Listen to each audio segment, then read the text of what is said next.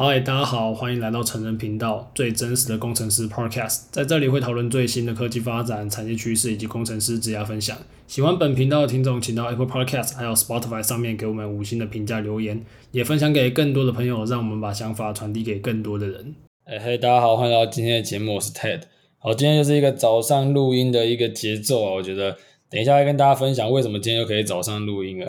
那我们之前有一个系列是求职列车的部分嘛，希望就是有帮助到大家。那我们一样持续在未来的内容中会与大家分享很多不同的职业，还是说不同的职缺，他们可能呃遇到的一些困难，或者说你要怎么样去在这上面做得更好，会请很多优秀的来宾与我们分享。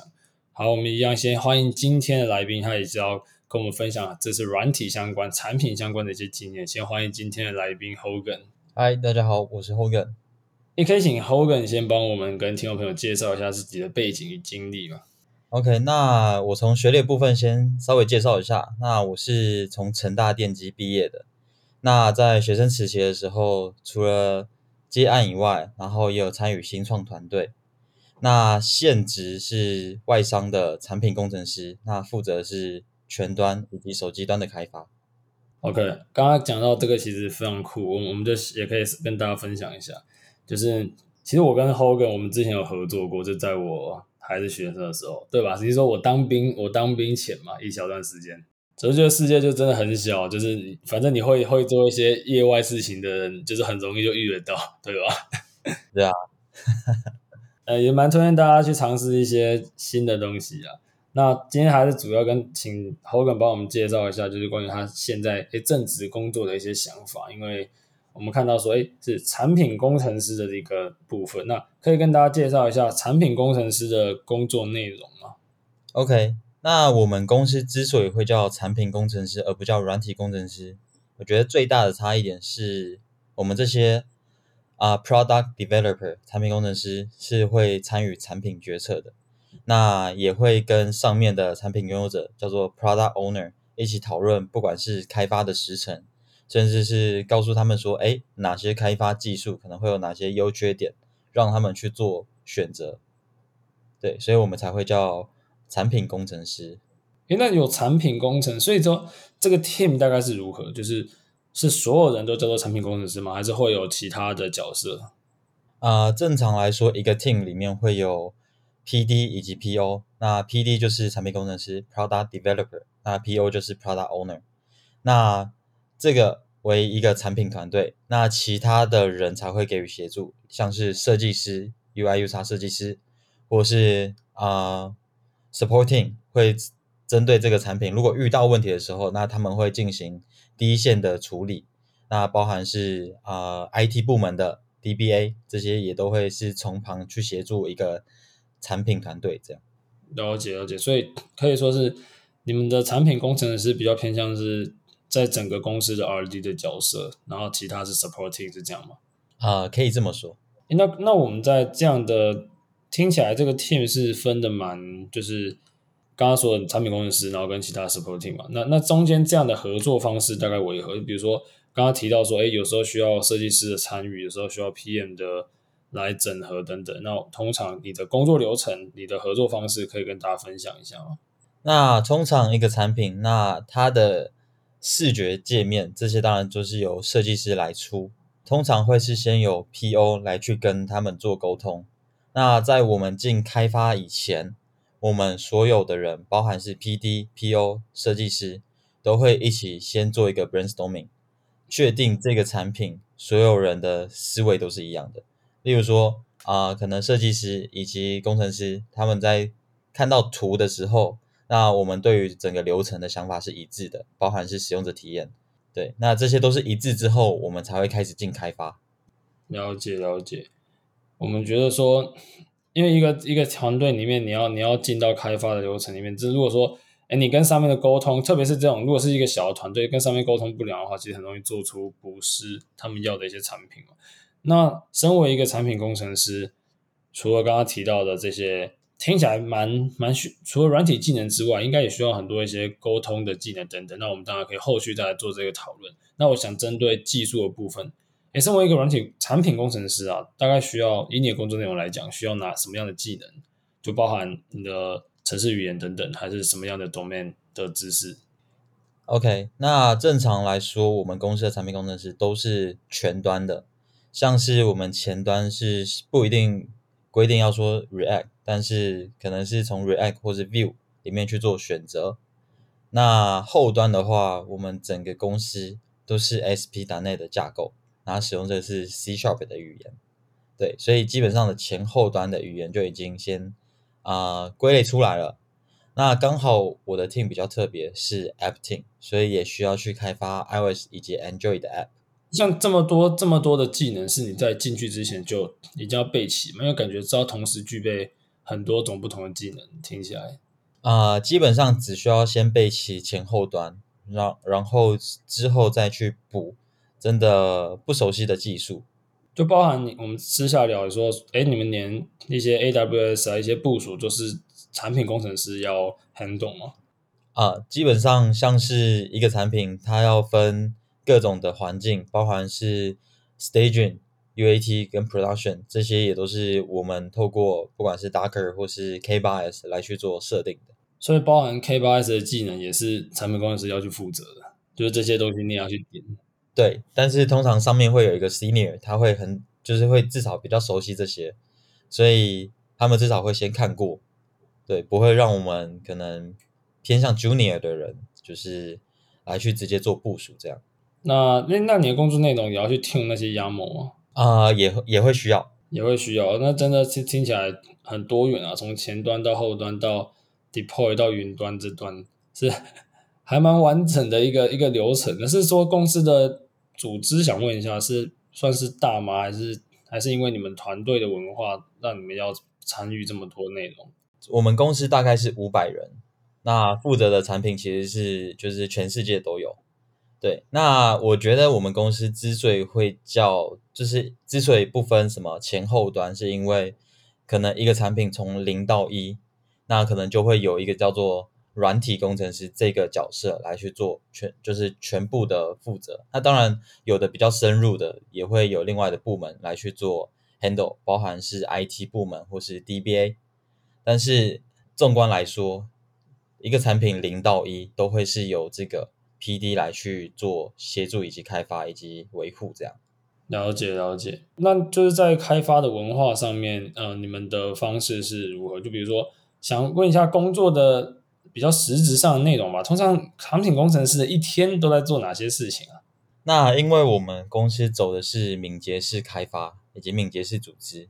那比起一般的瀑布式开发，甚至是可能日本那边传过来叫做什么陨石开发这种，就是比较不一样。那我们的敏捷式开发，它会是由每两个礼拜一个 sprint 来去做开发。那这个 sprint 里面可能也会有固定的一些。啊、像是 daily 日常会议，甚至是 daily 完之后，那我们会去做 code review，那包含是大家讲一下，哎，昨天可能处理了哪些问题，那可能啊，程式码写了哪些，那我们可以来一同去做讨论跟分享。那 sprint 完之后，也都会去做回顾，包含这个 Spring 有哪些好的地方，哪些不好的地方，也都会去做回顾。所以你们在每天都有一个去 review 的流程，是不是？就感感觉好像每天都有 call review，然后去检讨的流程，是吗？嗯，大致上是会预留大概三十分钟到一个小时，因为我们一整个 team 不会抓太多的人，就是不不会说是什么啊、呃、十几二十个 PD，然后在同一个 team，所以大家的人数是比较偏大概适中的，大概是四到六人这样。所以我们在去做 code review 的时候，也不会花太久的时间。了解了解，我觉得这样的成对于个人的成长还蛮好的。就如果说每天都，算是说你把你的时间的区段切得更紧密，然后你要产出的频率就更高啊。那因为有跟大家分享一个概念啊，其实你的时间多少跟你去切分你时间的那个时间区段的密集度有差。就有人比如说他觉得。哎，我一个下午是一个时间区段，还是说一个小时是一个时间区段，还是说半个小时？那因为我之前的公司都是 weekly 啊，所以压力比较没有像 daily 这么的频繁。那我觉得，如果说哎，大家想要就是快速成长，这是应该就是想问 Hogan 啊，对你来说，像这样 daily 的方式，你觉得对于自我成长的速度是不是应该应该蛮好的吧？嗯，我觉得相当有帮助，因为包含是 senior 他们在做 code review 的时候，当你一天的产出基本上程式码，即便可以 work，那其实也都有相当多不同的，甚至是更高效的写法。那他们可能你写完一隔天，其实你可能就知道，哎，哪些是你可以再去上网做一下搜寻。了解了解。然后，哎，我们跟大家要跟大家分享一下说。就是在这种敏捷式的开发，那还有整个公司的文化怎么样？就是说，比如说我们现在这个时间点 早上录音，因为像之前就那个那个我们的小编他就跟我说，哎，为什么我有时候就跟人家敲早上录音？他就很他就很很奇，他就觉得这种文化很奇怪，不是说怎么会有这样的办法？那我来跟大家分享一下，说，哎，为什么我们现在可以做这样嘛？好，因为我们公司就是比较偏就是外商，好像蛮多外商的文化都是这样，所以。啊、我们是以团队为导向。那我们团队自己有共识，说，哎，大概我们会是十一点的时候上班，然后大概是五六点的时候，可能就呃陆续下班这样。那当然不代表说，哎，那这样子我们工时偏短，那我们做事就偏少，反而是我们可以利用下班时间来再继续补足或是精进自己的技术，甚至学一下新的技术。或是可能再把今天哎未完成的事情，可以可以在自己舒适的时间，然后再去完成一些这样。我也觉得时间弹性其实不是说不工作，因为假设有一些公司是早上九点到晚上六点好了，你可能就中间，比如说你三点到四点你就很累，然后你没有办法生产力。那那如果讲你是一个比较弹性的公司，你就可以把这一小时拿去运动。那、你晚上再把它补回来，或者说你就直接用更高的效率，在其他的时间把它那个小时的工作补回来就好。所以我觉得，哎，这个大家也可以思考一下，因为啊、我据我所知的，一些台湾的厂商的文化，因为我身边蛮多朋友也在一些，不论是台湾的 IC 厂还是系统厂，系统厂比较少，IC 厂比较多，他们会有一些很我自己觉得蛮恶性的加班文化，就真的到后来也没有在干嘛，你知道吗？你身边应该也蛮多朋友，因为。我们都电系的吧，就身边也蛮多朋友去这些公司的吧。对啊，就是足科。嗯，那我觉得就是可能公司文化就是会加班，但我知道这这不是每一个听众朋友你单一个体可以去改变，可以去思考一下说，哎，如果你不喜欢这样的文化，那或许在挑选公司的话，也可以去找一些比较弹性的一些公司，因为我一直一直以来我都觉得时间跟产出从来不是成正比的，而是你的效率才是。那我觉得这这在在这样的分享里面，也是希望可以跟大家聊聊我们啊我们的一些想法。那那想问说，假设啊，今天有听众朋友想要去就是应征这个产品工程师的工作，他的面试的流程大概会是怎么样？OK，那我们面试大概会分四个阶段。第一个第一个阶段是 HR，他会先就是打电话给你，那确定哎。你这个人为什么要申请这家公司？那确定对于这个职位是了解的吗？甚至对于公司文化是了解吗？那也避免一些可能海投履历的人。那再来，哎，通过了这个 HR 的呃封口之后，那接下来就会给你一个算是网页连接。那里面有除了啊、非技术的测试，包含是一些人格的测试，至少它可以让。啊、接下来的面试官比较会知道，哎，这个面试者他的可能向性，不管是什么啊、DISC 这种向性，对，那可以让他们知道，哎，到底是内向还是外向的，这是蛮有趣的。那接下来再是一面以及二面，那一面的话就会是由技术团队来去做啊、考核，那这些技术包含是一般你啊、这个职位会使用的程式语言的技术。那也会去跟你聊到你曾经做过的一些 side project，或是你曾经有没有哪些啊、B to B 或是 B to C 的经验。那这些通过审核之后，最后一面是由你这个团队的 PO 以及部门主管，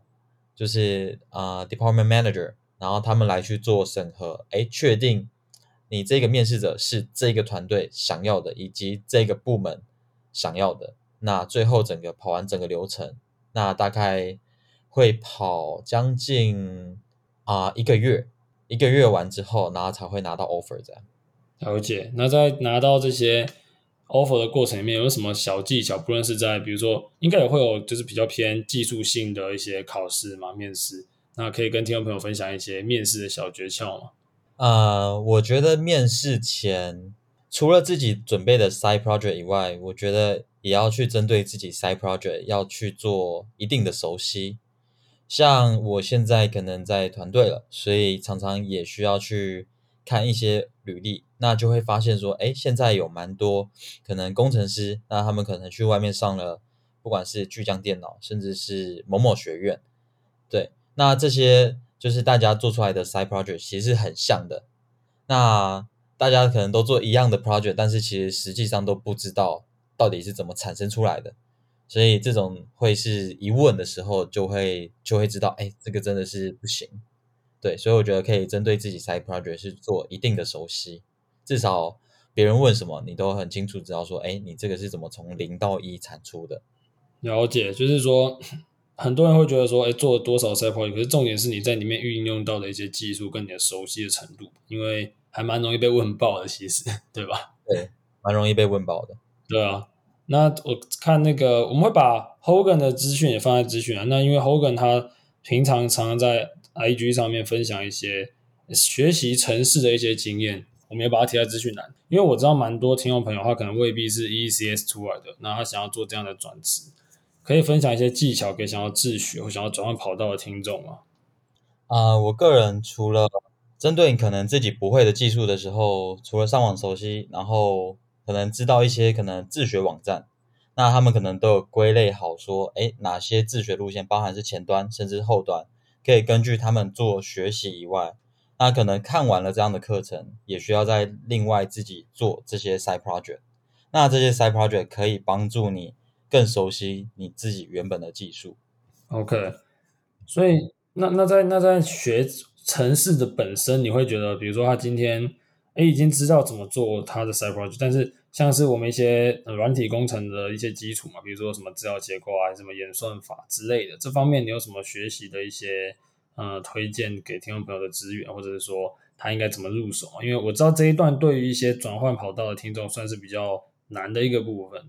那这边的话，我也会推荐是透过像是 Geek for Geeks 这种网站来去做学习，因为像是这个网站，当初我在准备面试，有在去刷 LeetCode 的时候。那这个网站有大量的，不管是资料结构或是演算法，甚至是一些基础的语法，都是有收录在里面的，这是相当推荐给大家。哎，想问你之前刷题大概刷了多久？这样？呃，那时候我大概是十二月，然后确定，哎，就是就是当兵结束这样。那我在一月的时候，然后才开始去做呃投履历跟准备面试，所以我大概只用了。一个多月的时间，大概一个半月时间，那刷题接接近一百题左右，虽然不是说很多，但是其实那个一百题是有好好的去找一下，诶，这一百题可能是某些人的精选，然后这些精选真的也会兼顾到大概所有的范围。你你一个多月刷一百题，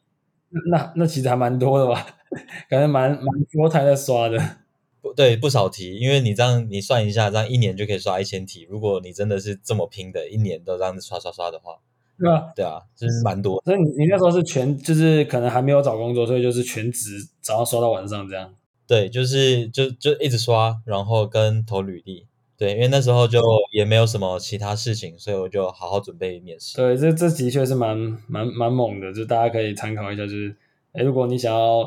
换工作，还是想要转职，那有一定的可能你，你你有本身有正职，可能没有办法像这样的高频去刷，但是我觉得每天一题应该还是可以的。哎，其实每天一题也也很猛哎，我觉得我一直这样觉得。他不是有那个 day daily 的那个题目啊？我我之前有时候会看，但现在我都不太看了。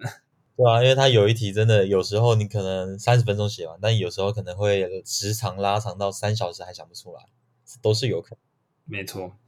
哎，我觉得。Hogan 还有一个一个部分，我也蛮想要请教你的，就是我看你在你的自媒体上面会分享一些程式接案的东西嘛，那也想问一下，说城市接案它到底是什么样的一个流程？我先说，我之前听过，就我之前我有朋友他们会去帮大学生写作业，然后可能一个多少钱这样，还是说帮大学生做专题，然后说就是随便套一套模型，然后就可以赚钱，是类似这这种东西吗？呃，比较不像。OK，那我这边分享一个经验，就是当初是有一个客户，那他想要做一个网站，那他可能以为就是前端就叫做网站，所以他当初就是在找，哎，有没有这样的人？那我当然就去应征。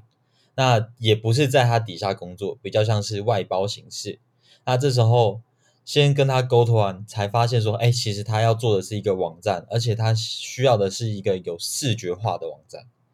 因此，我除了就是原本是抱持着，哎，我是前端来去协作这个 project，那才发现，哎，其实我不是前端，我反而比较像是 PM。我除了要跟他定时程以外，然后还要再跟他定预算。然后跟他定，哎，到底还需要哪些人？然后我再自己去找这些人，包含是啊、呃、设计师，包含是后端工程师，都需要去找齐人之后，然后再跟他一起开会。那确定全部的需求都 OK 之后，才会开始进开发。了解了解。那你觉得在就是在这种城市接案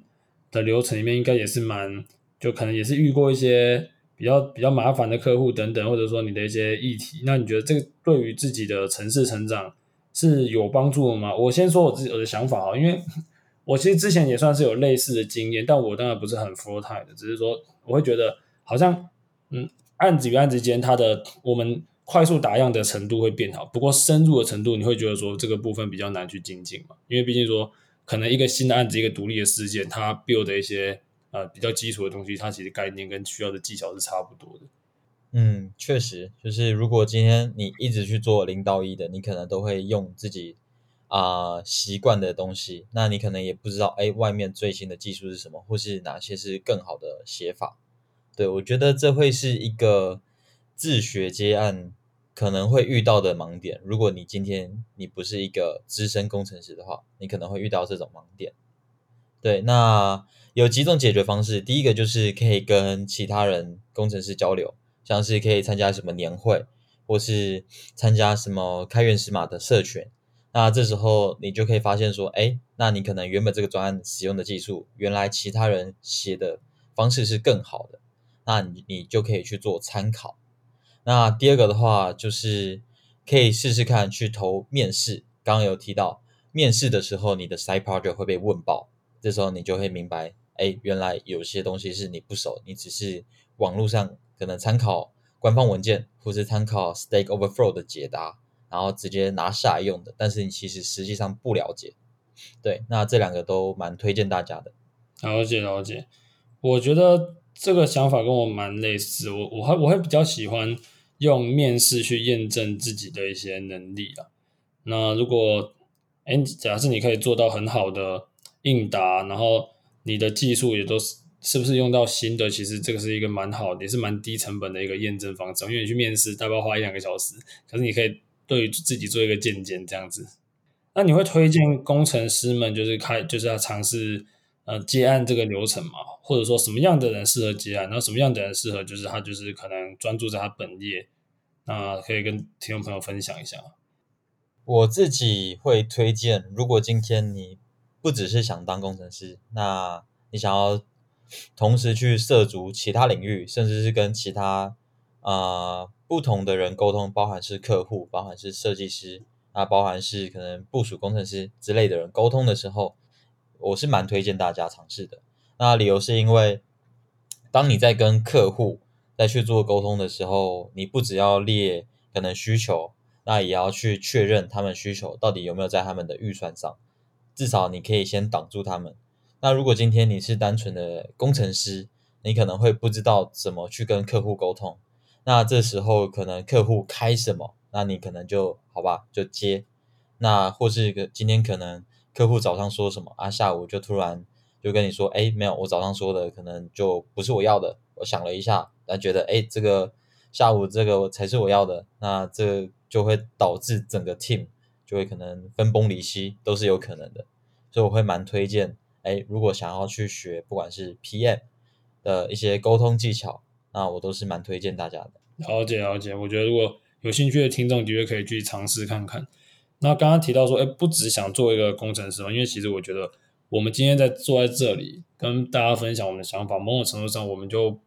嗯可以看出我们就是偏向是这方面的人嘛，可以跟大家分享一下说，诶，当时是什么契机让你开始经营就是自媒体的那个频道，然后分享这这方面的知识嘛？OK，那我们经营自媒体频道就是 IG 叫做 Hogan Tech。那其实当初的契机是，诶，我跟我女朋友那时候还在想说，我们既然都已经就是可能有工作了。那我们要不要尝试一下不一样的风格？对，所以我们才决定，哎，那要不要我就先写一篇文章？那未来怎么样再说？那没想到，啊、写了一篇文章之后，然后我女朋友她就负责了行销的部分，以及不管是图文，甚至是人设，所以她那时候直接把我的文章就直接产出了一个算是。呃很多个 IG 的那种贴文形式的图片，然后我们就直接先上了第一版，对，然后发现说，哎，还蛮有趣的，所以我们就开始精进自己的，不管是内容，甚至是图文。那持续到现在，我觉得经营两个月，那粉丝人数我觉得还到一个满意的阶段。那目前是大概两千两千二左右，对，我觉得还蛮满意的，也蛮有趣的。了解，我觉得。嗯，就是现在是这个也是一种杠杆了，把自己的想法就是用一些社群的力量把它分享出去。那或许，因为我也蛮推荐大家去跟大家分享一些知识，就比如说，呃，有些人可能会觉得，哎，我会的东西好像很基础，那没有人想要知道。不过其实不是，因为呃对你来说很基础的东西，可能是对别人来说他才刚开始要学，所以我觉得永远都有人会需要你的知识。那如果我们把一起把这种知识的生传递的生态把它传。建立的更好，对整个无论是台湾软体的环境，还是说呃一些学习上的资源，台湾学习上的资源有更多元，我觉得都是蛮好的一个努力方向。今天就聊了蛮多这方面，不论是软体还是产品工程师的一些内容。那我也希望就是各位听众朋友，就是包含我们之前呃有那个求职列车嘛，因为我知道说今年是一个比较逆风期啊，不过你只要保有自己的呃一个。很重要的和关键的核心竞争力，在一些职场上的面试，应该都还是可以无往不利。那我们在今天的最后，很感谢 Hogan 今天的分享，感谢 Hogan，哎，也谢谢 Ted 的邀请。好，今天节目到这里，谢谢大家，拜拜，拜拜。